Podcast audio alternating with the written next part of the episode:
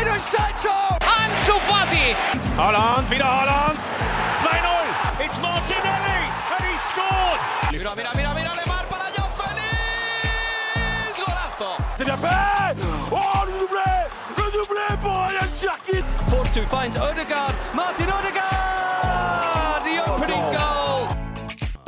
Bonjour à tous les amis, j'espère que vous allez bien, que vous êtes en forme. Moi tout va pour le mieux. En plus on a un beau programme aujourd'hui, on va parler de football argentin. C'est l'occasion pour moi euh, de boucler la boucle. Euh, Figurez-vous que depuis que j'ai lancé euh, ma formation FC en février 2020, j'ai pu faire tous les grands pays de football à peu près en termes de formation, de jeunes, de focus. Voilà, on a fait le Brésil, on a fait les grands pays européens, on a fait pas mal l'Afrique. Et le seul pays qui manque en termes, je trouve, de, référence footballistique, c'est l'Argentine. Donc voilà, aujourd'hui, on va pouvoir enfin achever ce beau voyage, même s'il reste encore beaucoup de pays à aller voir, euh, vous en doutez. Mais en tout cas, je suis vraiment euh, ravi de pouvoir faire ça. De quoi on va parler aujourd'hui Euh, C'est ce qu'on demande dans le chat avec euh, El Nino. Tout simplement, voilà, de la formation sur place, des jeunes à suivre, des clubs, ceux qui sont réputés pour être d'excellentes académies. On parlera aussi de la fédération, du rôle voilà, de Scaloni, Neymar, de Macerano qui dirige notamment le U20. Donc voilà, ça va être un- vraiment un grand tour d'horizon. N'hésitez pas, comme d'habitude, si vous avez des questions, des remarques, on pourra, je les prendrai évidemment en compte, je vous regarde pour les poser à, à mon invité. Et justement, je vais l'accueillir euh, de ce pas. Alors, petite... euh, euh, particularité, il n'est pas présent, on va dire, en format vidéo, il tient à rester anonyme, mais il est quand même là avec nous. C'est Raphaël de Cancha Argentina que je suis ravi d'accueillir. On va pouvoir parler de tout ça avec nous. Comment ça va, Raphaël? Salut, salut à tous, salut le chat. Bah écoute, ça va très bien, merci, merci pour l'invitation encore une fois. Je te le, te réitère. Et ouais, bah j'ai pas voulu euh, présent euh, physiquement, on va dire, mais j'aime bien mettre juste le truc euh, Concha Argentina parce qu'on est, comme on est plusieurs derrière le compte, il y a un côté plus, plus représentativité que je trouve euh, plus juste et plus, plus marrant, on va pas se mentir. Mais, mais ça va, ça va, nickel. Très content de, de, venir pour parler, pour parler football argentin et tram derrière la formation, la fédération. Donc on va passer un bon moment, je pense. Non, franchement, carrément, c'est- le but. C'est une émission vraiment. va- Je pense qu'on va apprendre plein de choses parce qu'évidemment, euh, il y, a, il y a beaucoup de, on va dire, de fantasmes derrière le football argentin. Évidemment, on a tellement de bons joueurs qui sont sortis de ce pays. On a eu des grands attaquants, on a eu des grands numéros 10. Euh, justement, est-ce que tu peux me parler un petit peu du, du, du, pro- du projet euh, euh, Cancha euh, Argentina? Euh, De quoi est-ce que vous, vous, parlez au, quotidien? Euh, Qu'est-ce que c'est l'objectif finalement et combien vous êtes un petit peu dans, dans ce projet? Ouais, pas de souci. Bah écoute, euh, Concha Argentina, c'est un projet qui, euh, qui est né en, en 2018. Alors, euh, je vais être honnête euh, dès le début. Nous, donc on est quatre derrière le, projet. Donc il y a moi, il y a Charlie, Anto et Nico. Et en fait, Nico, c'est l'unique fondateur du projet. Et au début ou milieu de l'année 2023, en fait, il a un petit peu lâché le projet et il a demandé si quelqu'un voulait récupérer la page. Et Charlie et moi, de base, on a récupéré la page. Enfin, Charlie tout seul, puis après je suis venu. Euh, Anto nous a rejoint et finalement Nico, euh, Nico est revenu euh, comme, comme, comme un peu le prophète en ces terres. Il est revenu et, puis voilà, du coup, depuis on est quatre derrière le projet et, et puis bah on a monté pas mal de, petites choses. Voilà, on fait des trades, on essaye de parler un peu de tout, donc de l'origine des noms du football argentin jusqu'à là récemment on a sorti un trade sur la seconde division parce que ça va être la fin, donc on essaye un peu de faire le point. Et puis euh, en, au milieu de, de l'été, euh, au moment où le championnat allait recommencer, on a sorti aussi un guide euh, de, de la saison. Voilà, donc pour présenter les, les 28 équipes euh, du championnat, les forces, les faiblesses, les joueurs à suivre. Donc on avait appelé aussi euh, Garincha, qui est un, un scout sur Twitter, qui nous avait fait un super programme de, de scoutisme. Donc, donc voilà, donc plein de projets. Et puis, bah, notre but au quotidien, c'est juste de, de suivre le football argentin et pas forcément faire que Boca, River, Independiente, Racing, San Lorenzo, mais aussi parler vraiment des petits clubs. euh, Euh, voilà, il y a plein de messages. Il y a Che Caritos qui dit 18 mois et 62 matchs en, en Argentine et je connais rien au foot à côté du roi euh, Rafa. Ah là, ça te, ça te plébiscite. Ah ouais, non, mais c'est. Non, non, non, il se- il se sous-estime le, le, le brave Charlie, le brave Che Carlitos, sous-estime. Justement, j'avais envie de, de savoir euh, avec toi un petit peu euh, si tu devais faire un état des lieux générale, ce qui est peut-être un peu compliqué quand on parle de, football en Argentine, euh, parce que c'est extrêmement vaste. Qu'est-ce que tu as envie de dire? Parce qu'on a l'impression que voilà, il y a, beaucoup de choses qui se passent. Peut-être euh, voilà aussi les passerelles avec euh, avec l'Europe, parce que toi tu penses que les jeunes joueurs par exemple partent trop tôt? Mais voilà, si aujourd'hui en octobre 2023 tu devais jauger, juger la formation en Argentine, qu'est-ce que tu as envie de dire principalement? Waouh, c'est vrai que c'est une question assez large, hein, mm. même. C'est une question, une question compliquée parce que bah, euh, malheureusement, c'est un, un, championnat qui a l'image de son pays et qui va pas très très bien. Hein. Euh, on ne dit pas de gaieté de cœur, mais effectivement, euh, le, depuis 20 ans, le niveau de jeu du championnat s'appauvrit, euh, c'est catastrophique. Les clubs manquent d'argent,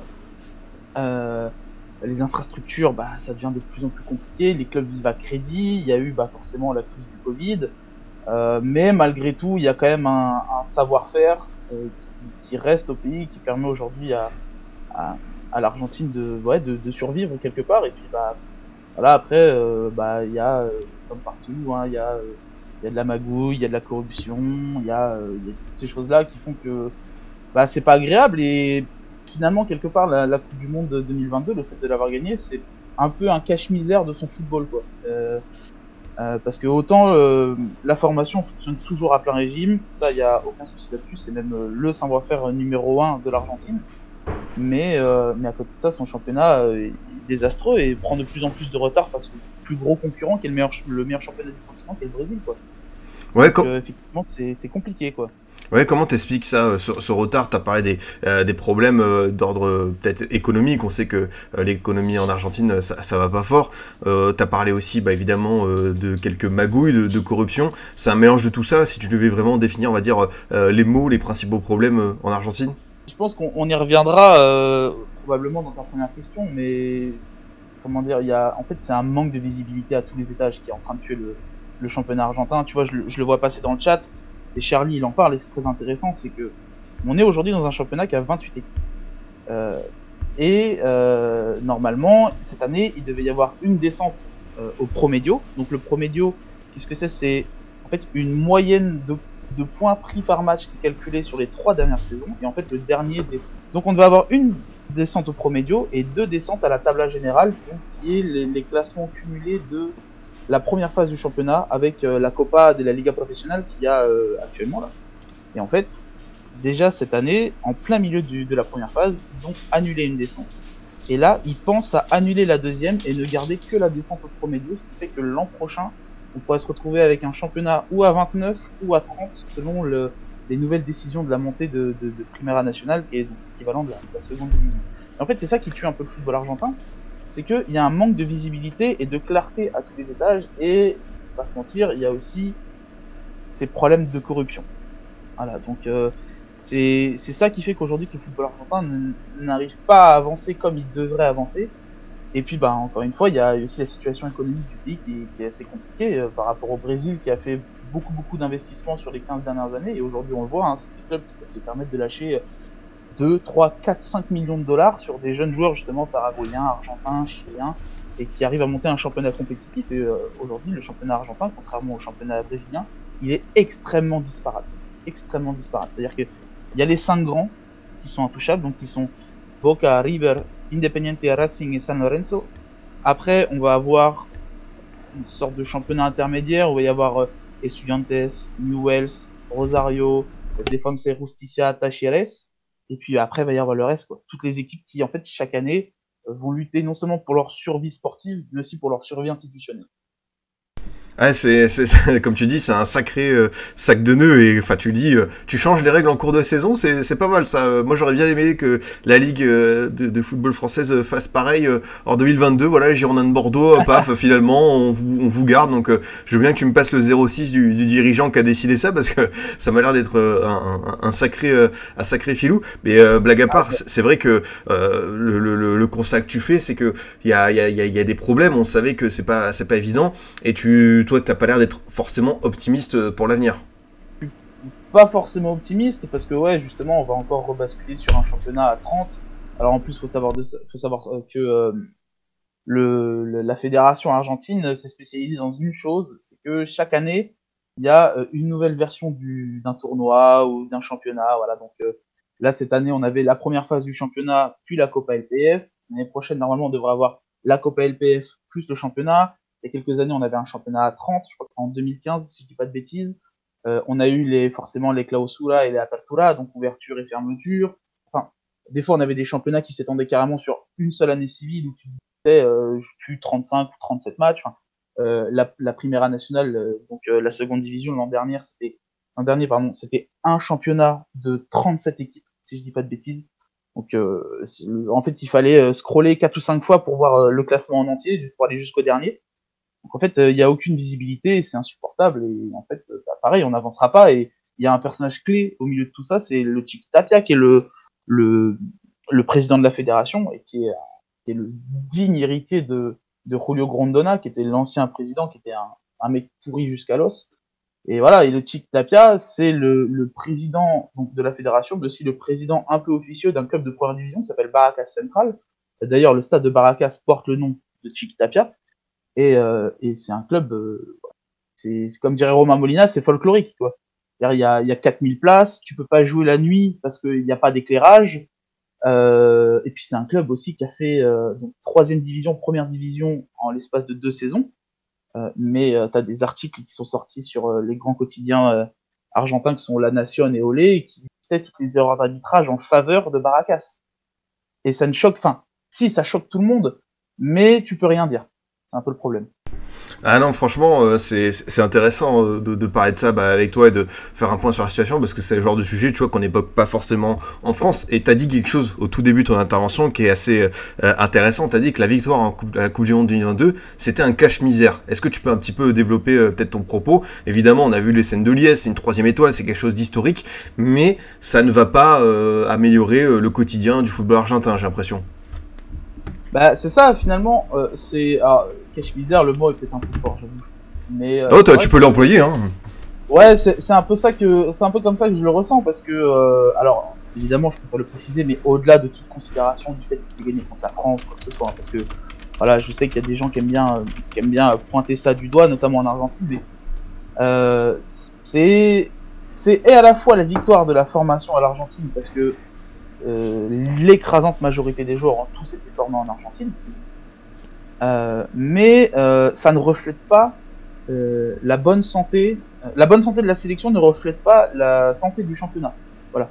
On a un écart qui est abyssal entre la santé de la sélection qui enchaîne 35 matchs sans défaite juste avant la Coupe du Monde et qui en plus gagne la Coupe du Monde, gagne la Copa América, et le niveau du championnat qui est absolument catastrophique où, où des fois on joue sur des terrains qui, même en, en, en, National 2 en France, ce serait considéré comme indigne, et pourtant ça reste des clubs de première division, qui sont parfois des clubs moyens bons de première division, enfin, des infrastructures qui se cassent la gueule de partout, euh, enfin, il y a, dans un stade comme la Bombonera par exemple, euh, il y a une partie qui a été fermée parce que c'était jugé comme trop dangereux, on, voit beaucoup de vidéos de, du stade où il y a des énormes fissures, où le stade bouge, tremble, c'est très inquiétant, enfin, voilà, et en fait, euh, c'est pour ça que je dis que c'est un cache-misère, c'est parce que euh, la santé de la sélection est excellente. C'est aujourd'hui une des meilleures sélections du monde, sans aucun souci, peut-être même la meilleure. Mm.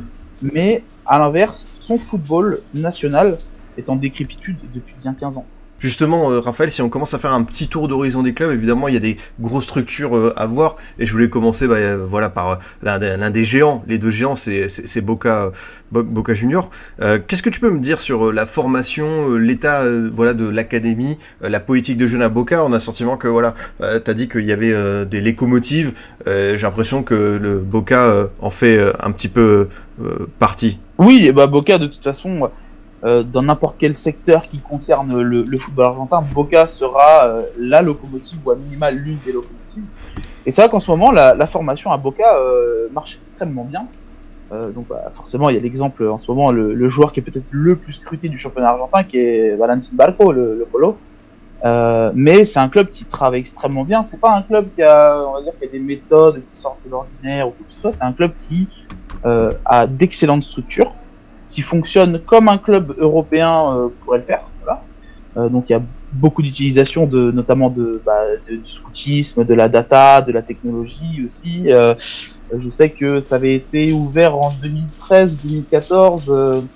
euh, une, une, comment dire, une annexe dans le complexe qui s'appelle le Boca Predio Ezeiza, je crois, qui est un peu le, le, le centre, le, le, centre d'entraînement de Boca, euh, où ils avaient beaucoup euh, le, le, le, suivi des joueurs, même des jeunes joueurs, sur, euh, ben voilà, sur, sur la technologie, donc calculer le taux de masse graisseuse, l'hydrothérapie, euh, faire des programmes stricts individuels pour, euh, pour travailler sur les points forts, améliorer les points faibles. Donc, euh, voilà, c'est un, club, un, club immense et qui a, mis les moyens euh, dans, ce club pour, euh, bah, pour, continuer à perpétuer cette tradition de, de joueurs formés au club. Donc on voit que ces dernières années, ça, ça paye extrêmement bien parce même au-delà de Barco, euh, on a une équipe, euh, on a un effectif même actuellement à Boca qui est composé de beaucoup beaucoup beaucoup de jeunes.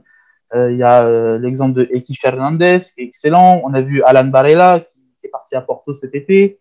il y avait euh, Christian Medina aussi, dans mes souvenirs.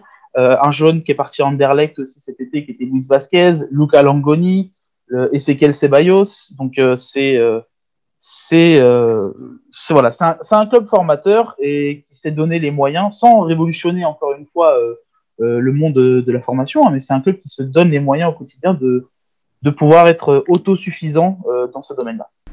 Ouais, le, le, pauvre Ceballos en plus qui s'est fait les, les, croisés, donc on lui souhaite évidemment un, un, un bon rétablissement. Il y a, y, a y a, une question qui est, euh, il y a une remarque qui est essentielle.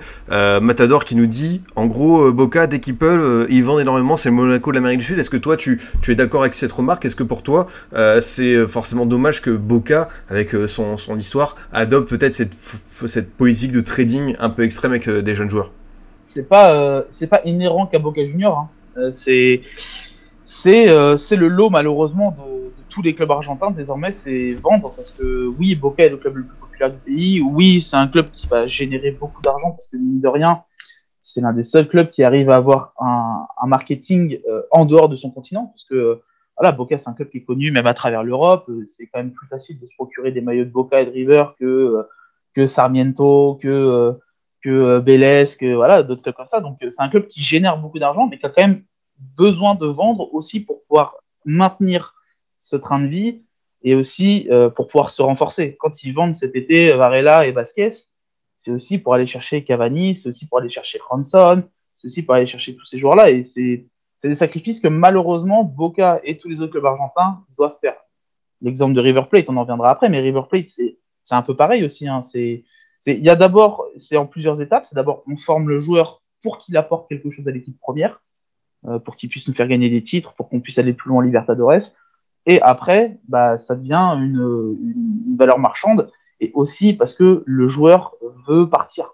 Parce qu'au bout d'un moment, le championnat argentin devient trop petit pour le talent du joueur. Euh, pour continuer la, la, discussion qui est très intéressante sur ce cas de, de, Boca, et même plus globalement du football argentin, il y a une remarque de Guavi qui me paraît euh, pertinente. C'est en ascension par rapport au prix des pépites brésiliennes. Euh, L'Argentine, ça reste des sommes convenable. Évidemment, ça a augmenté comme partout en football mondial, mais c'est vrai tu vois, euh, les sommes conséquentes, folles qu'on peut voir pas euh, pour Vinicius, pour euh, Rodrigo, Hendrick, etc. J'ai l'impression qu'on le retrouve pas par rapport au football argentin. Alors c'est vrai que par rapport au Brésil, c'est un petit peu en retrait, mais j'ai le sentiment que c'est vrai que le football argentin, tu vas pas voir, tu vois, des, des 40, des 50 millions pour des jeunes joueurs. Oui, c'est vrai, c'est vrai. Je pense que c'est aussi malheureusement une conséquence de la, de, la crise économique et sociale que traverse l'Argentine. C'est qu'aujourd'hui, tu cherches pas forcément à être gourmand. C'est qu'à partir du moment où un prix semble être un peu à ta convenance, finalement, tu, tu acceptes l'offre. Et je pense qu'il y a un, un, très bon exemple, c'est euh, River Plate a récupéré plus d'argent, par exemple, dans le transfert d'Enzo Fernandez de Benfica à Chelsea, que le fait d'avoir vendu Enzo Fernandez de River Plate à Benfica. C'est vrai. Donc, euh, donc euh, en fait, euh, c'est aussi symptomatique malheureusement de d'une époque où bah tu cherches à avoir le plus d'argent le plus facilement et en fait quand on te propose 15 millions de dollars en une fois ou en deux fois, c'est bien mieux pour un club argentin que de proposer 35 mais étalé sur euh, 3 ans ou 4 ans en 5 paiements, tu vois. Donc voilà, c'est un peu c'est un peu ouais voilà, je vois dans le chat Alvarez 20 millions à City, bon bah c'est c'est enfin c'est des trucs euh, s'il avait été brésilien ouais j'aime pas trop faire ce genre de comparaison parce que c'est complètement débile avec des si on peut faire ce qu'on veut mais s'il avait été brésilien est-ce qu'il serait pas parti pour 10 15 peut-être 20 millions de plus tu vois? Comme tu disais quand on voit les prix pour les Vinicius les Rodrigo les Hendrick on peut se poser des questions. Merci pour la transition euh, toute trouvée, puisque tu as parlé à l'instant de Alvarez et grâce au message du chat, on va pouvoir un petit peu parler du, club, le club rival, l'ennemi juré. Euh, qu'est-ce que tu penses toi de la formation à River? C'est vrai que quand j'ai regardé la liste des joueurs qui sont, qui sont sortis euh, du centre de formation de River, ça donne un petit peu le tournis. Là, il y a vraiment beaucoup, beaucoup de, très beau monde. Bah, en photo d'annonce sur Twitter, rien que ces deux talents, Saviola, Eymar, ça fait rêver. Qu'est-ce que tu peux nous dire toi sur l'autre club de Buenos Aires dominant, sur sa formation, sa politique de jeunes Bah, c'est euh, peut-être le club euh, qui, euh, qui, en termes de formation, qui marque le plus les gens, parce qu'effectivement, bon, bah, Saviola, Eymar, Ortega, Almeida, Hernan Crispo, voilà, tous ces joueurs-là, c'est des noms qui font rêver, c'est des noms des années 90, voilà, c'est un peu une époque bénie, non seulement pour l'Argentine, mais aussi pour le football. Mais, mais c'est très intéressant, River Plate, ce qui a été fait euh, bah, en fait, euh, au moment de l'arrivée, enfin quelques années après l'arrivée de Marcelo Gallardo. Et d'ailleurs, je petit conseil euh, lecture du chat, je vous conseille l'excellent article de Lucarno Posé sur la révolution Gachardo qui explique extrêmement bien tout le processus de formation du, de, River Plate. Et en fait, River Plate, depuis maintenant euh, 7 ou 8 ans désormais, euh, pareil, dans l'ensemble d'entraînement, une grosse annexe qui s'appelle River Camp, et c'est de là d'où sont sortis euh, tous les Julian Alvarez, les Enzo Fernandez, les Ezequiel Palacios, les Beltran, euh, tous ces joueurs-là. Et, euh, et, en fait, c'est comment dire, c'est une politique, on va dire, pendant longtemps. Je ne sais pas encore si c'est le cas aujourd'hui sous Demichelis, mais ça a été une politique d'uniformisation, c'est-à-dire que des catégories U15, U16, U17 jusqu'à l'équipe première, tous les clubs devaient jouer de la même manière, c'est-à-dire jouer avec quatre défenseurs, deux attaquants, avec deux milieux extrêmement créatifs, avec des latéraux qui, en phase offensive, euh, devaient apprendre à jouer loin de leur but, donc à prendre forcément plus de risques, mais aussi à calculer le risque. Et donc, du coup, c'est une politique de formation qui a payé, parce qu'on voit depuis 5, 6 ou 7 dernières années, euh, on voit que River Plate, euh, clairement, sort euh, peut-être les plus gros prospects du pays euh, pour le moment. Et tu vois, la Coupe du Monde 2022, c'est l'avènement de, de Alvarez, mais c'est aussi l'avènement de Enzo Fernandez, qui était un joueur euh, qui est formé à River Plate, qui a fait un an à Defensa Justicia, qui est un, un, club très joueur, qui est un peu une sensation en Argentine depuis 4-5 ans. Il a fait euh, donc il a fait une année sous Hernan Crespo, euh, où il a été une pièce maîtresse de, du système Crespo à Defensa Justicia. Et, euh, et, puis voilà, ouais, c'est c'est il y a plein de choses à dire. Voilà, il, sur le River Camp aussi, il y a un réseau énorme de scoutisme qui a été mis en place. Il y a des milliers et des milliers de jeunes qui sont scoutés, et pas que dans la région de, de Buenos Aires ou les alentours, mais on va dire que euh, ils sont allés marcher sur des plates-bandes là où pas grand monde n'y va finalement, tu vois. Quand tu vas dans les provinces un peu reculées, euh, sans, sans, sans vouloir être euh, manquer de respect quoi que ce soit, mais c'est des régions plus reculées de l'intérieur, comme on dit, mais quand tu vas dans le Chaco, quand tu descends dans le sud du pays, et que tu vas faire des détections, des choses comme ça, ça montre qu'il y a vraiment une volonté de, de ne pas être que le club de Buenos Aires, mais aussi le, le club de quelque part de toute l'Argentine à minima dans sa formation. On dire juste là-dessus vite fait aussi, euh, euh, Boca le fait, euh, le fait aussi très bien parce qu'ils font évidemment du scoutisme partout dans le pays et ils ont énormément d'académies déjà sur le continent. Donc, il y en a au Chili, au Brésil, en Uruguay, il me semble. Mais tu en as dans des pays aussi. Il me semble que tu en as une aux, États-Unis, tu en as une en, en, Indonésie, en Inde, au Japon. Donc ça, ça brasse énormément. Je lis quelques messages sur le chat qui sont bien sympas. Il y a Soso qui nous dit euh, ici on est anti-Argentine depuis 18 décembre 2022. Je vous écoute quand même parce que vous êtes sympa. Tu vois, ça fait plaisir. C'est gentil, merci. Il y a aussi le collègue Natsuo que je salue euh, de, la team Twitter qui nous a rejoint, qui suit pas mal le football de jeunes et il appuie ce que tu dis sur River. Il a dit par exemple, euh, ils viennent de gagner un tournoi en Chine avec bon nombre de talents de fou. Donc euh, j'imagine que pour River Plate, il y a des structures qui sont posées. On va continuer à avoir une, belle domination. Et aussi ton collègue Anto de Cancha Argentia, que je remercie, qui met plein de messages intéressants. Lui dit la plus belle formation du pays, c'est Vélez Sarsfield, les frérots. Est-ce que toi tu, valides ces propos? Ouais, ouais, ouais, bah il y a de très très belles formations. Je, pense qu'on y reviendra un petit peu après, mais ouais, Bélès, euh, c'est quand même quelque chose. Et je tiens juste euh, à rebondir vite fait sur le sujet d'avant parce que je pense que c'est important aussi de le préciser. Mais cette année, Boca, euh, la formation à Boca a réellement brillé parce qu'elle a gagné quatre titres cette année, dont, si je dis pas de bêtises, l'équivalent de la Libertadores U20. Euh, ou alors, en, tout cas, c'était un tournoi continental très prestigieux. Et elle a raflé quatre titres cette année, donc c'est encore une preuve que la formation à Boca est est en très bonne santé. Et euh, ouais, ouais, donc du coup, pour revenir sur, sur, sur le sujet un peu des, de la formation hors grand club, euh, on a évidemment ouais, le cas de Bélès. Et Bélès, c'est très intéressant parce que. Euh, donc moi, j'ai petit aparté vite moi j'ai habité, euh, j'ai habité là-bas en Argentine pendant euh, presque deux ans. Et je me suis amusé donc du coup à faire le tour des stades. Bon malheureusement c'était pendant la période Covid, donc euh, le championnat était arrêté, les stades étaient fermés et tout. Mais euh, je me suis quand même pris, euh, pris au jeu d'aller faire le tour des stades. Et à, à Liniers, qui est dans le, donc, le quartier historique de Vélez, là où il y a le stade, de José Amalfitani, il y a une grande fresque murale avec les paroles d'un ancien président, je, je sais plus lequel, je, je suis désolé, mais euh, qui dit, euh, on va essayer de faire une traduction un peu, un peu littéraire, mais euh, c'est euh, pour chaque, chaque gamin qui rentre dans le, au club, donc dans le centre de formation, c'est un championnat de gagné. Et en fait, Bélès, c'est ça la politique, c'est vraiment euh, axer euh, le, tout son côté sportif sur la formation, donc déjà pour survivre, pour gagner, pour continuer à être un grand club dominant euh, co- comme il l'est euh, actuellement en Argentine. Mais il y a aussi euh, ce, ce côté, euh, on veut sortir les gamins un peu de, de la pauvreté, on veut leur offrir bah, un toit sur la tête, un endroit où dormir, à manger, et une éducation, même si elle est, c'est une éducation basique, hein, voilà, c'est apprendre à lire, à écrire, qui est malheureusement pas toujours le cas, comme on a pu le voir récemment à Independiente, mais euh, c'est euh, c'est un contrat tacite, voilà, qu'il y a entre entre le club et les joueurs, et c'est aussi euh, une manière pour le club de d'empêcher les gamins de tomber dans la pauvreté, euh, et la violence et la criminalité et tout. Donc c'est extrêmement intéressant. C'est un débat ça qui récurrent, euh, qui se répercute aussi dans le football argentin, notamment pour les jeunes, euh, justement ce fait de, de sortir certains jeunes de la misère. Je sais pas trop quelles sont les perspectives euh, par rapport, tu es justement, tu as parlé tout à l'heure des, des grandes villes, des périphéries, peut-être du reste du pays qui est, voilà, comme dans pas mal d'autres endroits, euh, peut-être un peu déclassé, qu'on les considère pas. Est-ce qu'il y a aussi ce, ce discours, je trouve, au niveau des, des jeunes joueurs, on insiste bah, que le, le football peut être vraiment un moyen de s'en sortir. Et c'est vrai quand on voit par exemple un Enzo Fernandez, tu vois sa trajectoire fulgurante et aujourd'hui à Chelsea, euh, enfin il est payé euh, voilà grassement et très très bien même un Alvarez. Est-ce que toi aussi tu vois pas mal euh, d'entraîneurs de structures de clubs avoir ce, discours euh, par rapport aux jeunes et l'effet de leur donner d'autres perspectives?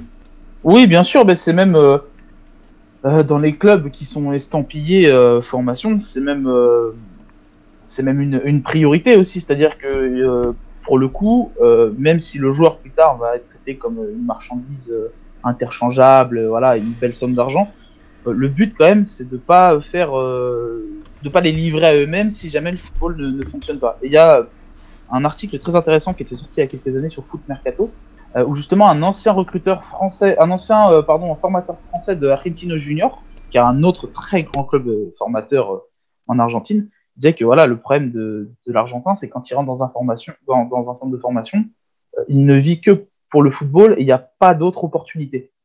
Et, euh, et donc du coup, bah ils vont à l'école parce que voilà c'est obligatoire, mais sinon euh, bah voilà ils le délaissent carrément et en fait une fois qu'ils sortent du centre de formation, il n'y a plus beaucoup beaucoup de, possibilités. Et euh, donc du coup ils se retrouvent à faire généralement ils, ont souvent cette phrase, ils disent souvent bah si j'avais pas fait footballeur, j'aurais été j'aurais été maçon, j'aurais été charpentier, j'aurais été peintre. Il y a beaucoup beaucoup de, de joueurs qui qui disent ça. Et euh, donc ils auraient fait euh, ils auraient fait autre chose. Mais, euh, mais ouais, c'est c'est devenu une priorité et je vais te donner un petit exemple. Il y a pas plus tard qu'il y a quelques jours, à Independiente, qui est quand même l'un des mastodontes de, même du continent. Euh, L'entraîneur, c'est Carlos Tevez. Et en fait, Carlos Tevez faisait un exercice de, de possession et de circulation de balles. Et en gros, à chaque fois qu'un joueur était sous pression, euh, il faisait faire un, un petit exercice mental euh, tout bête. Tu sais, combien ça fait 1 plus 1, combien ça fait 2 plus 2. En fait, euh, il s'est rendu compte euh, qu'il y a des joueurs de son effectif professionnel, on parle de pro, hein, et alors on ne sait pas qui c'est, mais ça peut être un joueur de 27, 28, 29 ans, euh, on s'est rendu, il s'est rendu compte qu'il y a trois de ces joueurs qui ne savaient ni additionner ni soustraire. Et en fait, il s'est rendu compte de ça, et il a dit voilà, ça c'est la pauvreté. C'est-à-dire que tu peux donner à un joueur de foot euh, à manger, à boire, tu peux donner un toit sur la tête. S'il sait pas ce qu'il signe, bah tu peux, tu- il peut se faire flouer finalement. Et donc, euh, les clubs argentins, euh, les, les clubs argentins essayent de mettre des politiques en place, euh, bah, justement, euh, d'éducation, de santé, euh, euh, voilà, quand tu vas dans les, dans, tu vas dans les pensions, au club, au moins ils ont, ils ont un toit sur leur tête, machin et tout. Et puis c'est un soulagement aussi pour les pour les parents parce que c'est souvent des des joueurs qui viennent de quartiers extrêmement défavorisés et, et savoir que ton fils euh, il va avoir un toit sur sa tête, il va avoir de, de quoi manger, euh, il va dormir au chaud, bah c'est un, un poids qui s'enlève quelque part. L'anecdote que tu viens de raconter, elle est, terrible, elle en dit beaucoup, elle en dit très long sur bah, l'état du football argentin et certains joueurs qui sont peut-être un peu, un peu délaissés. Et t'as, t'as, t'as- voilà, le discours de Tevez euh, s'applique, tu vois, comme tu dis, sur les contrats et tout, pour qu'ils se fassent pas euh, entourlouper. J'affiche à l'écran euh, un joueur d'Argentinos euh, Junior dont tu viens de parler. C'est le fils d'un très très grand joueur, de, quelqu'un qui, qui, parle au chat, qui me parle aussi. C'est évidemment euh, le fils de Redondo, Federico Redondo, qui évolue au milieu de terrain comme le paternel. Puisqu'on parle un petit peu de, de, de, jeunes joueurs, est-ce que tu peux le présenter un petit peu au niveau du, du profil? Mais il est un peu, euh, il est un peu dans la droite lignée de son père. hein. C'est vraiment le, le, paternel euh, 20 ans plus tard finalement. C'est un joueur qui est, c'est un joueur qui est placé dans un rôle euh, qu'on n'a pas trop en France, qui s'appelle euh, le rôle de Cinco. Et donc Cinco, c'est un joueur qui est placé devant la défense et qui doit allier les compétences d'une sentinelle, donc dans l'impact, dans la récupération, et toutes, toutes les choses qui vont avec euh, cette, cette sentinelle de base, et les qualités d'un numéro 10 dans la vision de jeu, dans la transmission, dans le fait de se sortir de, des petits espaces euh, via le dribble ou via euh, une course. Et c'est un, c'est un poste, bah, par exemple, Paredes, ça a longtemps été, euh, a longtemps été considéré comme le cinco le plus prometteur de, de, sa génération.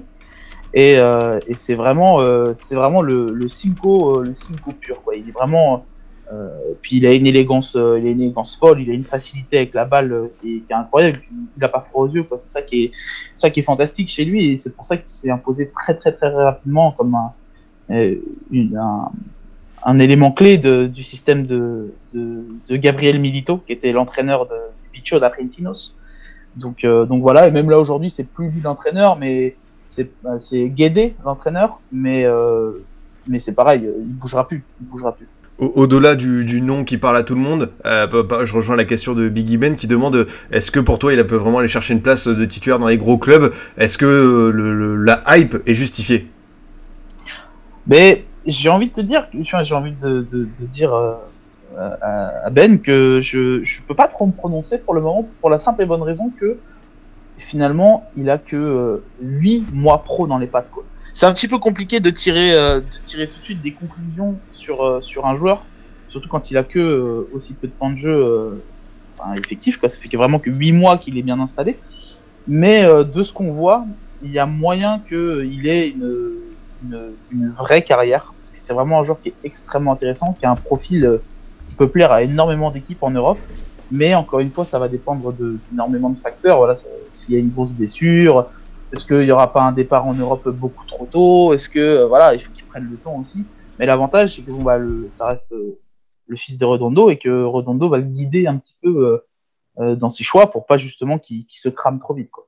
On, on parle d'un joueur qui n'a que 20 ans, donc euh, évidemment, on va lui ça encore du temps de, se développer. Il est né en 2003. Voilà, c'est vrai que euh, c'était intéressant de parler de ce joueur parce qu'évidemment, euh, tu vois le nom, tu vois le profil du joueur. Il y a quelques similitudes avec le paternel. On verra dans, l'avenir comment il se, développera. Je voulais reprendre justement une autre question de Ben qui était intéressante sur les clubs pourvoyeurs de talents vers la sélection. Il, dit quelque chose d'assez intéressant. Est-ce que ce sont les 4-5 mêmes clubs, ceux que tu as cités, vraiment ceux qui sont lot, euh, qui forment tous les meilleurs jeunes Ou est-ce que c'est comme en France, euh, voilà, tu as des clubs qui sont émergents, euh, type Lyon, Rennes, PSG, et de temps en temps, tu vas pouvoir voir des clubs bah, comme Bordeaux avec euh, Koundé Chouamini, Lens, voilà, Strasbourg, Lorient, qui arrivent à produire. Est-ce que justement les clubs qui sont un petit peu en retrait peuvent aussi envoyer être pourvoyeurs de, jeunes vers la sélection?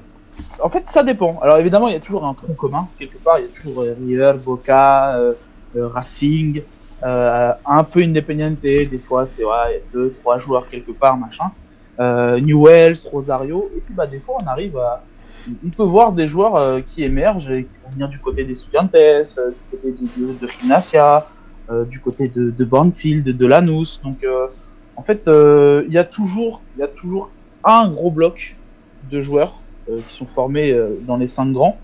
Et puis après, bah voilà, encore une fois, il y a Argentinos, il y a Vélez, il y a donc voilà. Après, ça devient un petit peu plus disparate, mais euh, mais c'est vrai que oui, globalement, on est sur un sur un bloc un peu, euh, euh, on est sur un bloc un peu euh, un peu monolithique quoi. Mais oui, effectivement, ouais, ouais, bah, je vois dans le chat Belgrano quand on voit Christian Romero par exemple, ouais, c'est ça, ouais.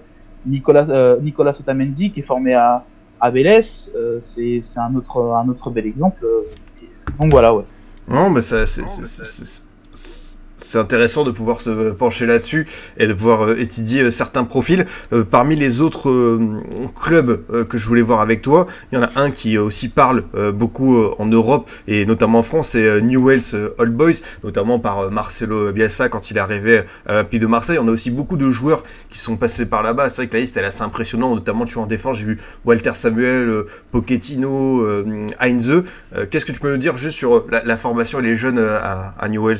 Bah euh, effectivement, c'est euh, c'est un club euh, qui même au-delà de, de la formation, c'est un club qui, qui, reste éminemment important dans le dans le dans le football argentin parce que donc déjà c'est un football de théoricien. C'est même avant Bielsa, c'est les débuts de César Luis Menotti. Donc c'est quand même c'est quand même il y, a peu de clubs qui peuvent se targuer d'avoir deux d'avoir formé deux cerveaux comme ça. Ouais voilà, il y a mon club, il y a Sirigun qui dit mon club. Mais, euh, mais oui, effectivement. Et puis surtout, il y a quelque chose de très beau, c'est que effectivement, non seulement ça a marché, mais en 2013, euh, Newells a fait euh, une sorte d'opération retour à la maison et avait ramené à l'époque, donc il y avait Nacho Coco, il y avait Maxi Rodriguez, il y avait Berardi, Pablo Pérez, euh, Heinze qui était revenu pour une dernière pige, il y avait Lionel Vangioni à l'époque, qui devait avoir 23 ou 24 ans, et euh, le tout coaché sous Tata Martino, parce qu'il ne faut pas oublier qu'il y a aussi Tata Martino, qui est, qui est un, enfant de, de Newells. Et, euh, et, en fait, ils étaient allés gagner le championnat avec cette équipe. Et c'était vraiment l'une des plus belles consécrations de l'histoire du foot argentin, parce que c'est une équipe euh, qui est quasiment composée à 100% de PIB issus des, issus de, des inferiores, quoi. Et donc, du coup, c'était, euh, c'était, c'était exceptionnel. Exceptionnel. Ouais, voilà, ça parle du grand, du club du grand Tata Martino. Et, et justement, avant qu'on continue, tu vois, à observer euh, quelques jeunes euh, pêle-mêle, parce que tu vois, on a commencé à parler de Redondo. Euh, il y a Valentine Barco aussi euh, que tu as cité en tout début d'émission. Je veux aussi qu'on fasse un focus sur lui. je voulais quand même qu'on fasse un, un, un, grand focus, mon cher Raph sur, euh, sur, sur, la sélection tout simplement, sur les structures, la fédération. Euh, bah, première question tout simplement, c'est qu'est-ce que tu penses toi du, travail de, Scaloni depuis qu'il est arrivé au niveau de l'intégration des jeunes joueurs? C'est un coach qui, j'ai le sentiment, a été euh, capable de mettre en avant certains talents quand bah, certains cadres ne confirmaient pas forcément. Je pense lors de la Coupe du Monde à Enzo Fernandez et Julian Alvarez qui ont terminé naturellement titulaires alors qu'ils n'avaient pas vraiment un grand statut en sélection. J'ai l'impression que c'est un coach qui est lui plutôt intéressé même tu vois, quand je vois euh, les listes de l'Argentine qui sort à chaque euh, trêve internationale, bah, je vois beaucoup de jeunes, même de très jeunes joueurs qui n'ont pas forcément eu un temps de jeu conséquent en club. On a déjà vu Garnacho, on a déjà vu Soulé, notamment dans, ces listes. Ouais, ben, le, travail de Scaloni, euh, c'est sincèrement, euh, c'est exceptionnel parce que euh, il faut un peu se remettre euh, dans le contexte quand il arrive. Donc, on est post défaite contre la France en 2018. Il y a tout le staff de Jorge Sampaoli qui est viré et lui à la base c'est un membre du staff. Sauf que euh, lui, il se sent bien à la fédération, il a envie de continuer à progresser dans la fédération. Et en fait, il trouve un, poste euh, alors d'entraîneur U20, euh, ce qui est pas très très bien passé à l'époque en Argentine parce que il y a une sorte de loi un peu tacite qui veut que quand un staff, un entraîneur et un staff se font virer, bah, tout le monde part. Et lui, en fait, il a choisi de rester. Donc au début, il était un petit peu considéré comme un traître et tout machin, puis il a eu après des très bons résultats avec euh, avec les U20. Donc il y a Scaloni et, et, Aymar, comme je le vois sur la photo là, euh, qui est son adjoint.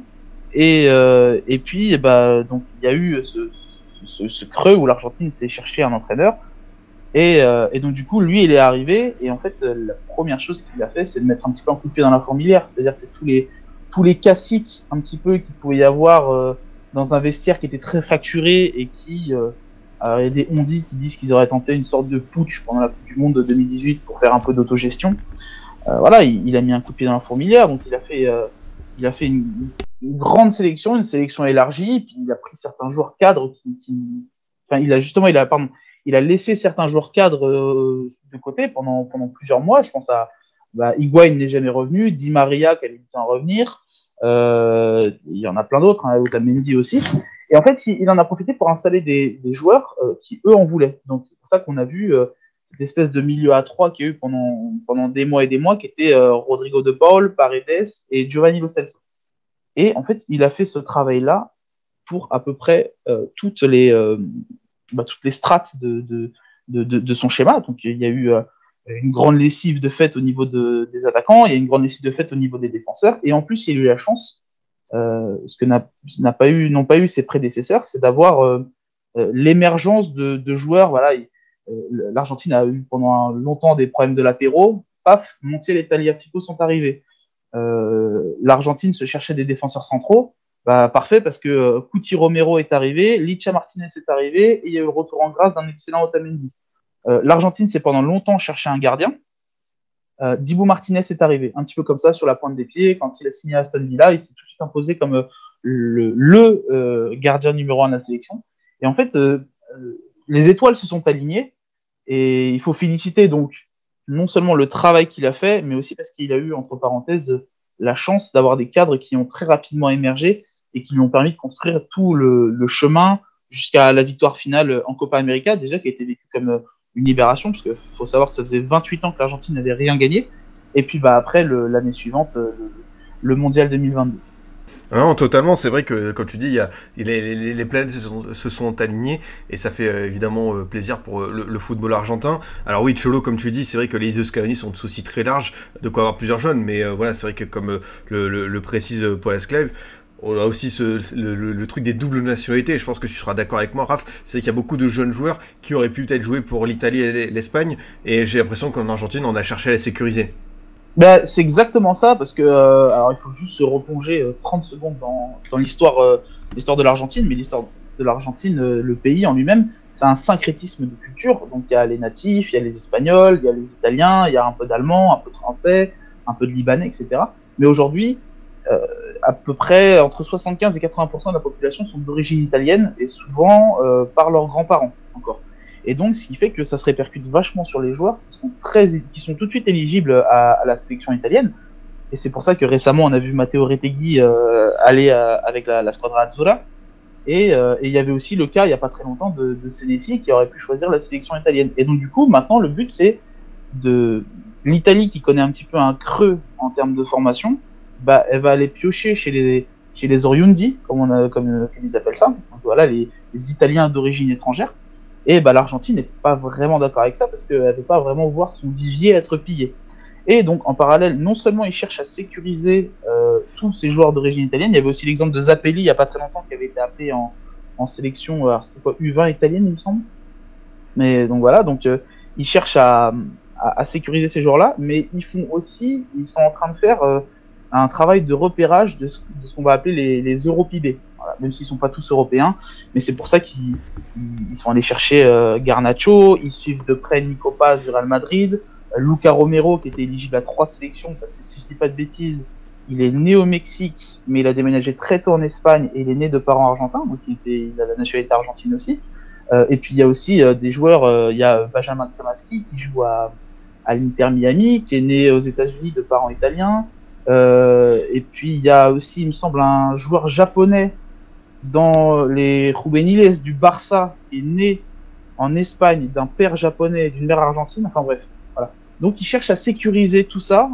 Comme ça, ça donne finalement euh, une grande latitude après pour pouvoir travailler dans la diversité de profils, pour pouvoir faire une diversité euh, de, de, schémas, etc. Et puis aussi bah, pour sécuriser les talents avant qu'ils soient pris par, par les autres quelque part.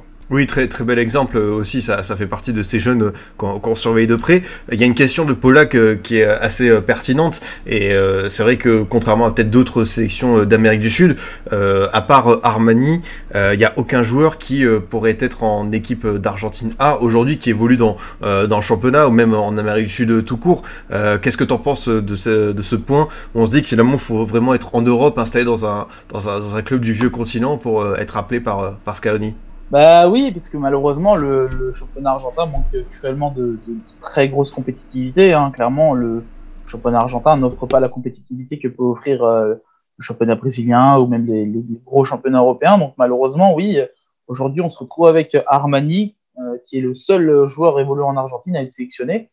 Et encore, euh, il est troisième gardien. Et bah, voilà, on tente juste de prendre les frappes de, de, de Julian Alvarez en sélection, quoi, finalement.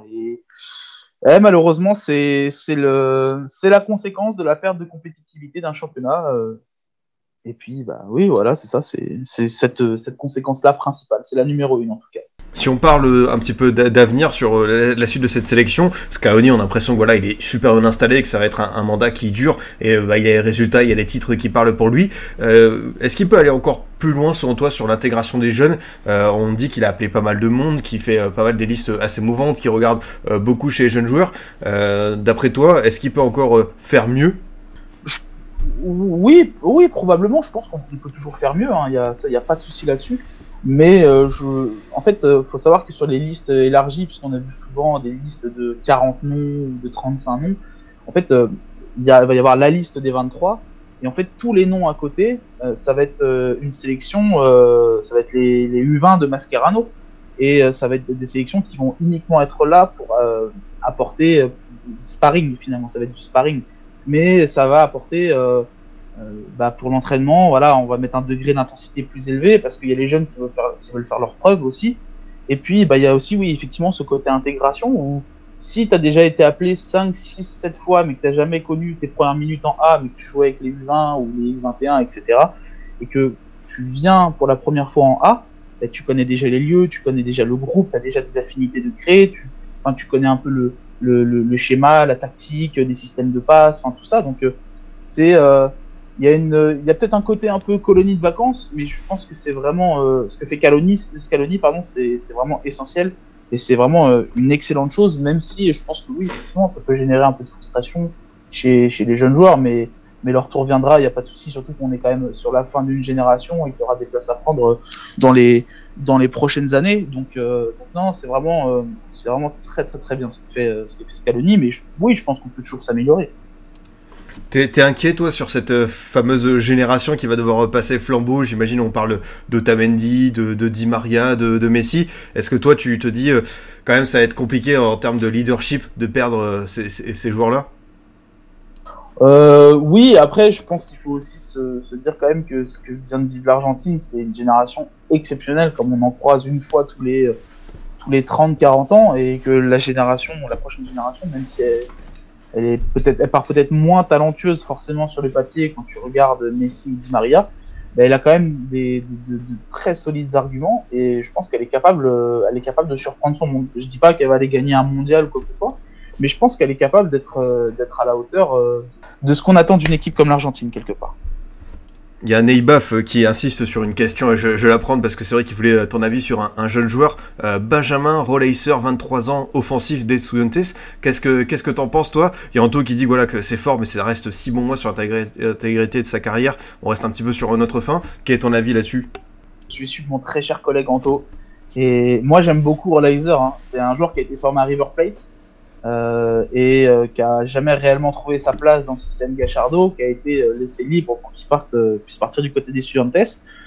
Et c'est vrai que là, sur les premiers mois de l'année 2023, il a été exceptionnel. Ça a été, il est encore, je pense d'ailleurs, dans la course pour le meilleur joueur, en tout cas sur cette première partie de saison. Mais voilà, là, il y a Estudiantes a commencé sa Copa LPF d'une manière un petit peu compliquée et lui, il est clairement dans le dur. Et voilà, il a toutes les cartes en main en tout cas pour, pour redevenir le joueur qu'il était au début de, l'année 2023. Mais, euh, mais ça, passera, ça passera aussi par, euh, euh, un regain de forme du côté des Studiantes qui est clairement, clairement en deçà de, de ce qu'ils ont pu produire. Je remercie le chat parce que c'est vraiment très très actif. Il y a beaucoup de bonnes questions, beaucoup de remarques. Alors, il y en a eu beaucoup aussi sur d'autres lives, mais pas autant en quantité. Donc ça fait plaisir de voir que vous êtes euh, à ce point, euh, voilà, euh, curieux et intéressé par le sujet du jour. Donc bah voilà, je profite pour vous en remercier. Je prends une autre question de, Biggie qui est aussi pas mal du tout. C'est est-ce qu'en Argentine, Raph, est-ce qu'il y a le même discours qu'au Brésil avec les joueurs européens où ça reproche à la sélection de parfois jouer trop européen et de perdre un petit peu le côté sud-américain? Je pense que ça parle aussi de ce côté créatif, instinctif. Oui, oui, oui, il y a, y, a, y a, eu ce débat, il y a d'ailleurs, il revient un peu, tu sais, comme une ritournelle euh, tous les six mois, un an, ou à chaque mauvaise prestation de l'Argentine, tu sais, il y a toujours ce débat, genre, on s'est trop européanisé, euh, euh, on a décidé de jouer à l'européenne, on a laissé de côté notre créativité, euh, notre talent naturel, notre, notre football de, de potrero, tu vois, c'est-à-dire ce football de, sur des terrains vagues qu'on a tous déjà pratiqué. Bref, mais oui, effectivement, il revient il revient pas mal ce, ce débat, ouais, comme, euh, comme au Brésil et euh, bah, comme, comme partout, il y, a des, y a des gens qui disent que euh, le simple fait d'avoir des mecs comme Messi, Di Maria ou Enzo Fernandez, même Rulli, c'est la preuve que ce football n'est pas mort et d'autres qui euh, ont, expliqué pendant des années que si l'Argentine ne gagnait plus rien, c'est parce qu'elle avait perdu son essence, tu vois. Moi, j'avoue, j'ai pas vraiment d'avis là-dessus, pour la simple et bonne raison que je suis pas un Argentin, je suis plus un Européen, et je pense que ma vision, elle serait extrêmement biaisée, parce que moi, j'ai beaucoup plus connu le football à l'européenne que le football à la sud-américaine, même si je m'intéresse beaucoup au football à la sud-américaine, mais j'ai pas vraiment d'avis là-dessus, parce que je pense que mon œil serait, serait trop biaisé. Non, mais c'était intéressant euh, d'avoir ce, débat aussi sur. C'est une critique qui revient de manière euh, assez, euh, assez évidente. Euh, pour continuer le petit tour par rapport aux sélections de jeunes, je voulais qu'on parle aussi d'une autre légende euh, qui est installée à la fédération. C'est Javier Macherano avec les U20 de l'Argentine. Alors voilà, pour mettre le chat dans la confidence, je disais que j'ai eu la chance d'observer l'Argentine de Macherano lors du tournoi Maurice Revelo, donc le tournoi de Toulon, célèbre pour les jeunes joueurs, en mai et juin 2022 pas vous mentir, c'était pas exceptionnel au niveau du jeu. Après, euh, voilà, le Refecito, quand il parlait à la presse, quand on posait des questions sur le jeu et tout, il répondait, c'était intéressant. Sur le terrain, c'était pas forcément concluant, et c'est vrai qu'il y a eu la dernière Coupe du Monde du vin euh, il y a quelques semaines, euh, même il y a quelques mois, qui était organisée en plus en Argentine, puisqu'il y avait un petit souci avec euh, l'Indonésie, ça avait été euh, délocalisé donc en Argentine, et, et malheureusement la sélection n'est pas allée au bout, alors qu'il y avait de gros espoirs là-dessus. Euh, quel est ton, ton regard là-dessus? Moi j'ai l'impression que ouais, le Macherano coach, ça pas comme le Macherano joueur, si tu vois ce que je veux dire.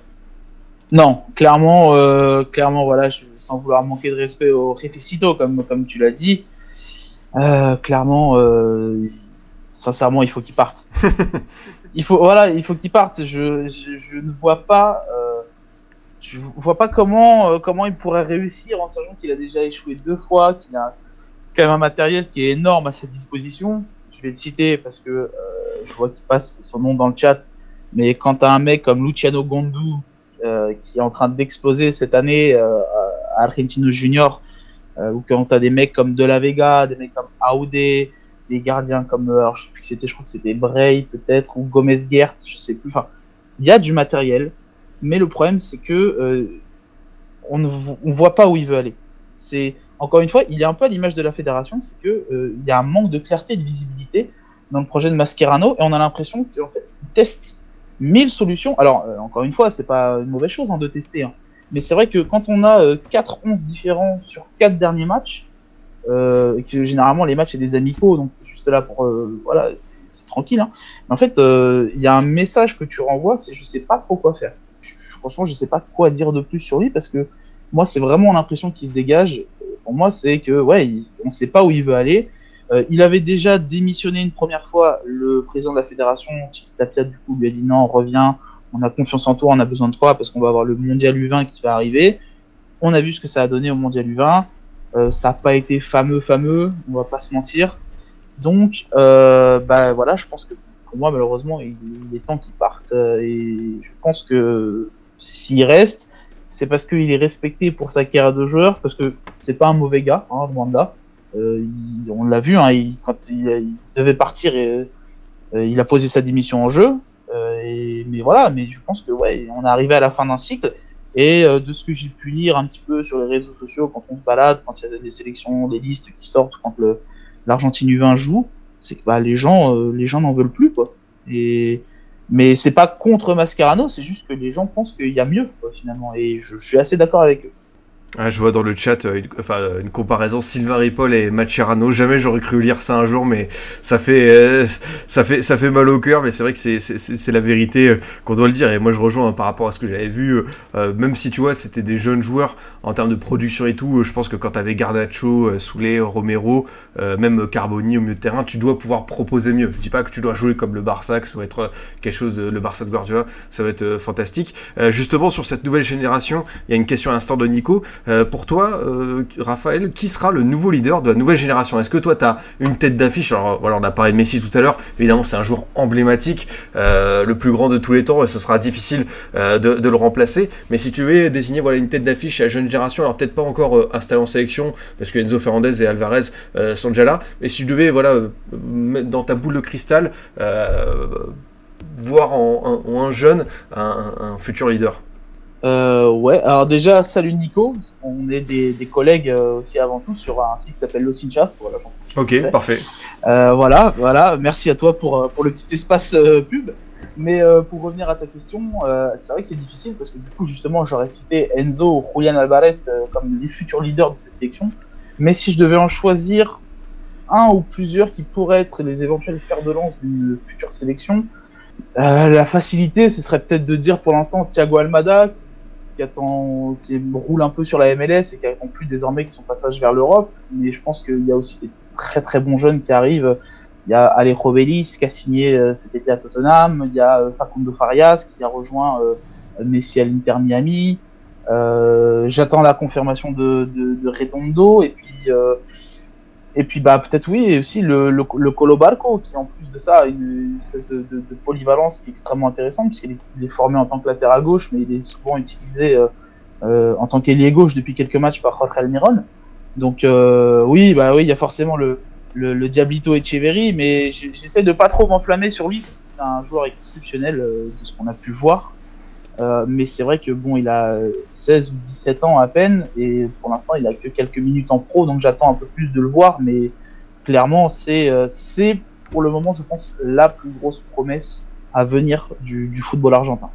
Ouais, dans le chat, c'est assez unanime. Hein. Il y a Natsuo, il y a Polak, il y a Cholo qui parlent d'Echeverry. Est-ce que demandes pour ceux qui ne le connaîtraient pas, j'en fais partie, je t'avoue, tu pourrais un peu nous, parler de lui, de ce, joueur qui a l'air destiné à une très belle carrière. Tu as dit que c'est encore jeune, c'est précoce, mais euh, pourquoi est-ce qu'il y a, ce, petit parfum de, frisson, euh, d'excitation? Ah, C'est un joueur qui est. Déjà, son surnom veut tout dire, hein. c'est Diablico, c'est Petit Diable. Euh, et c'est un joueur ouais, qui est, c'est un monstre de précocité. Il, a, au-dessus de tout le monde dans les catégories jeunes euh, de, de River Plate. C'est un milieu offensif un peu de poche, mais extrêmement déroutant, très très très dribbleur. Il a des appuis, euh, des appuis exceptionnels. Il a une prise d'information une prise d'espace qui sont déjà au-dessus de la moyenne par rapport à son âge. Et, euh, et puis, euh, sincèrement, euh, ouais, c'est ça. Et puis, je te dis encore une fois, c'est un monstre de précocité parce que il fait partie des, des joueurs qui sont convoqués en ce moment avec, euh, avec des Michaelis, même s'il ne le fait pas du tout jouer.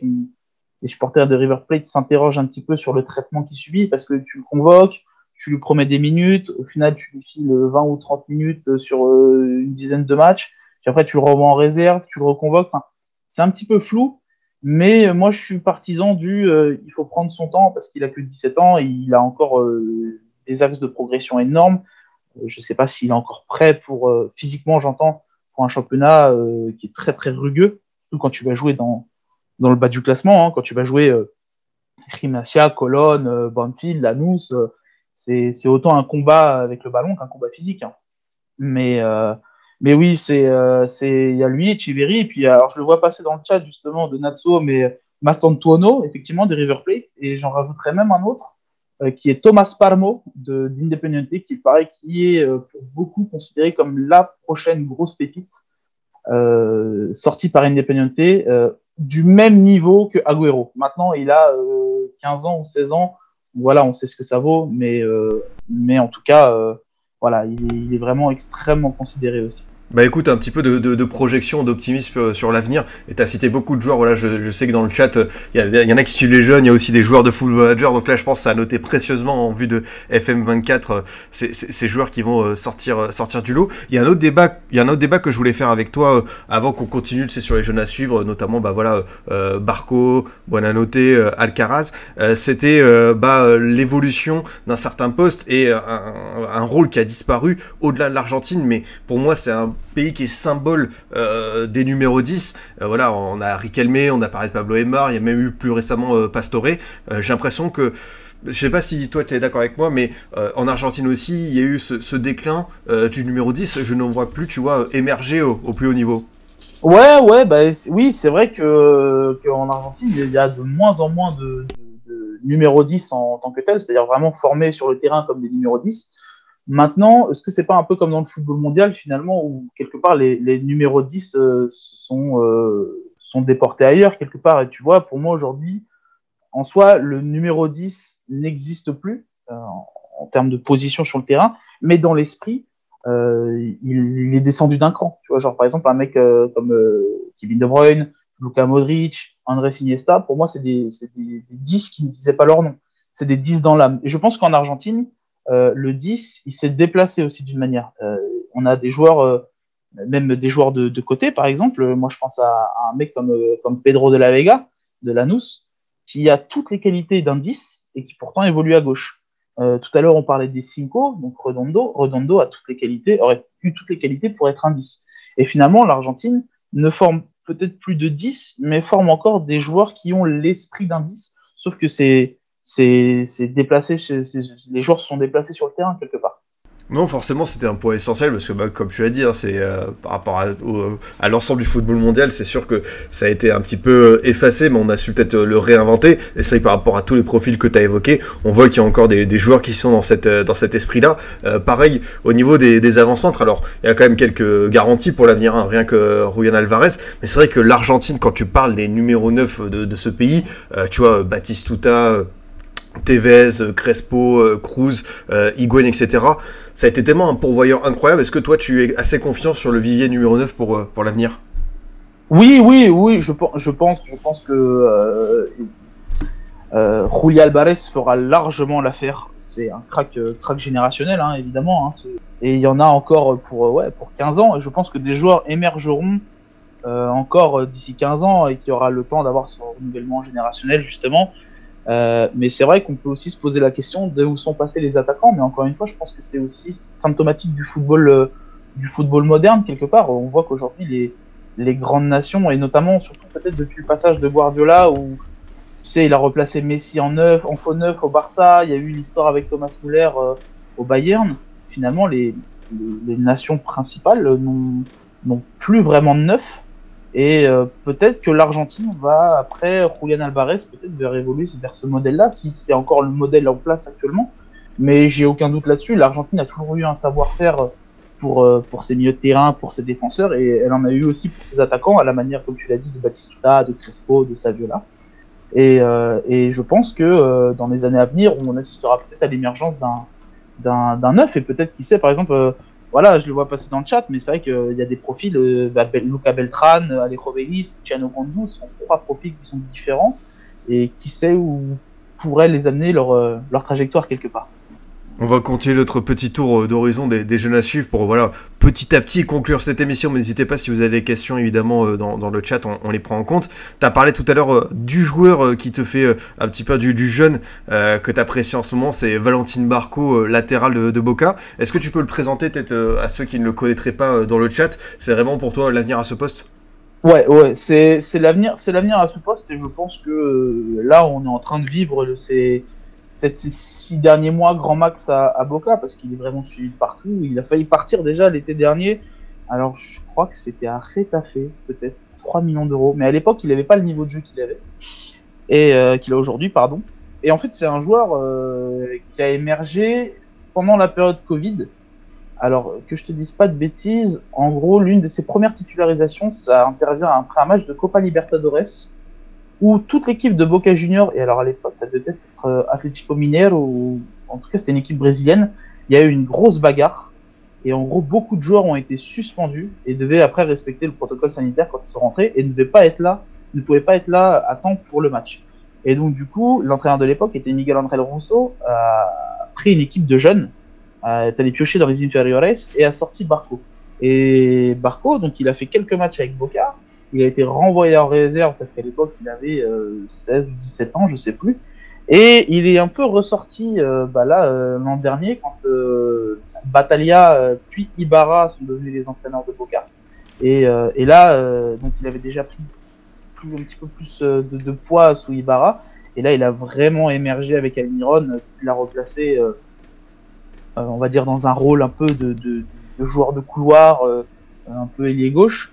Et en fait, euh, c'est vraiment un latéral qui est extrêmement moderne, c'est-à-dire qu'il a, il a tout, il a, il a la puissance, il a, il a la vitesse, il a l'explosivité, il est capable de, encore une fois, je, me répète parce que c'est, c'est important dans le football argentin, mais cette capacité de se sortir de très rapidement via un dribble ou une passe dans les petits espaces, c'est, euh, c'est l'une de ses qualités premières.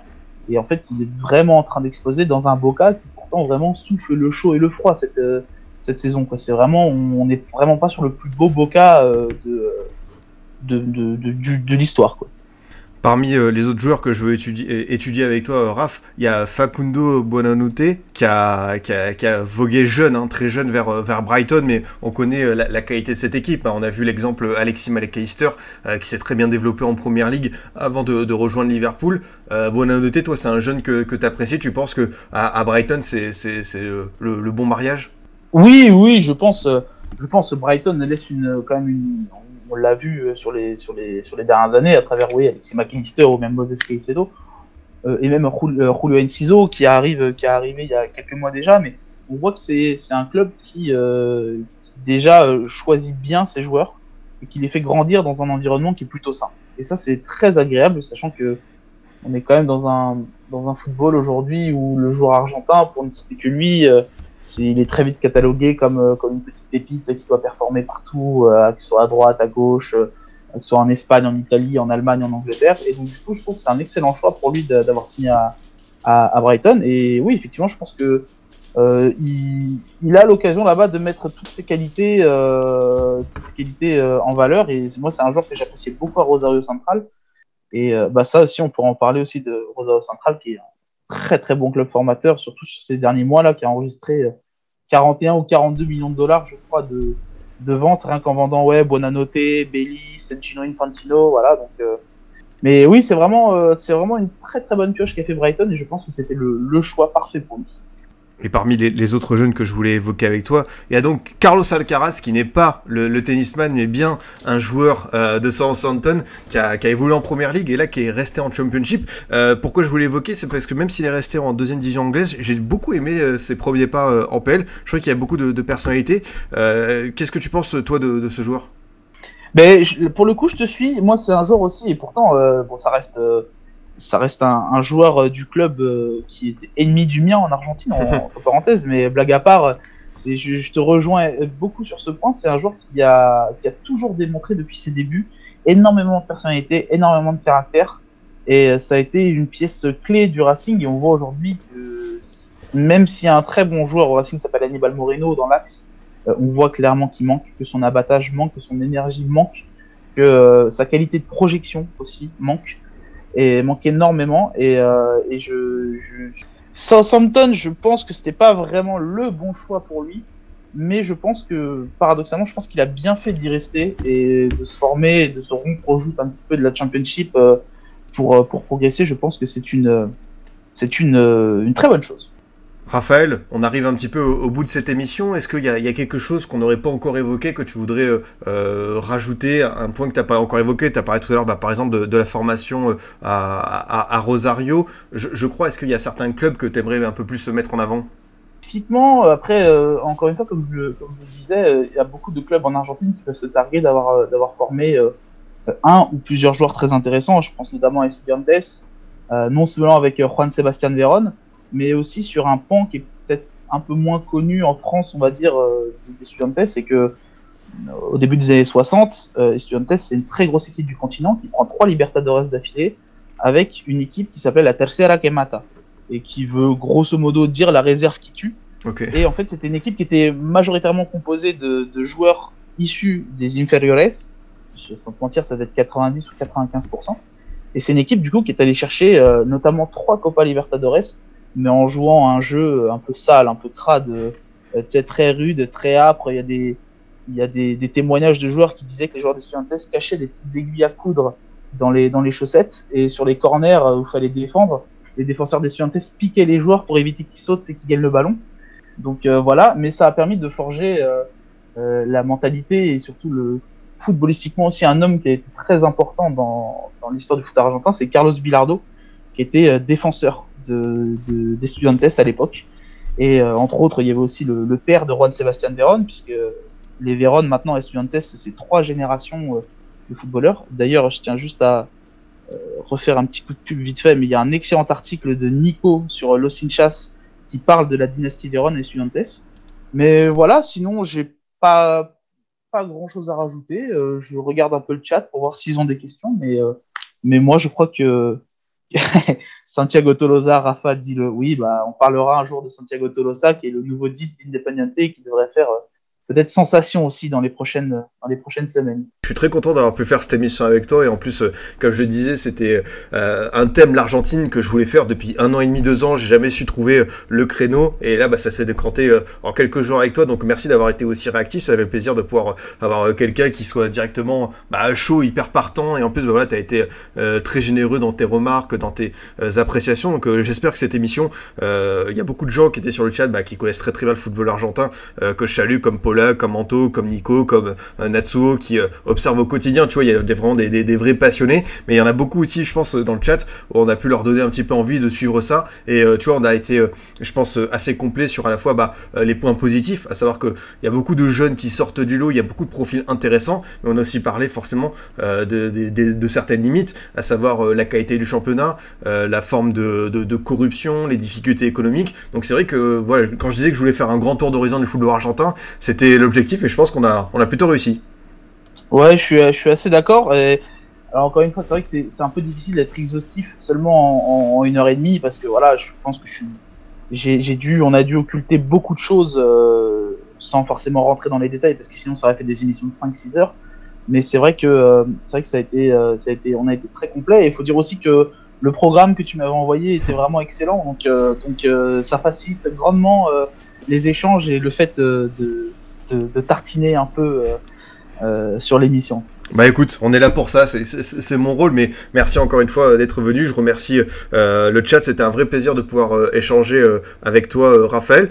cette émission elle sera disponible comme toujours en podcast dès le lendemain matin pour ceux qui arrivent en retard, comme Esco, désolé l'ami, mais voilà, comme toujours, le, formation FC, vous pouvez l'écouter sur Deezer, Spotify, SoundCloud, Apple Podcast et Google, aussi sur YouTube. N'hésitez pas à aller suivre la chaîne Scipionista où je mets en replay en format vidéo. Donc voilà, je lance ça tranquillement si vous voulez euh, soutenir en mettant un petit like, un commentaire, ça me fera toujours plaisir. Et puis on se retrouve euh, comme toujours la semaine prochaine. J'ai pas encore trouvé euh, l'invité que je veux, mais normalement ça va être un thème assez sympathique. Donc voilà, n'hésitez pas à rester connecté sur les réseaux. Je vous annoncerai ça dès que ce sera convenu. Merci encore Raphaël. Je te souhaite bonne continuation. Bah merci à toi et longue vie à Formation FC aussi. Hein, vraiment une émission de qualité. Donc donc, euh, donc voilà, on espère, euh, on espère qu'il y en aura d'autres et encore et encore et encore. Bah écoute, je te, réinviterai quand, quand Barco sera Ballon d'Or ou que le fils Redondo euh, aura, aura, percé en Europe et que tout le monde fera les parallèles et tout, et que tu seras là, attends, faut peut-être mettre quelques guillemets.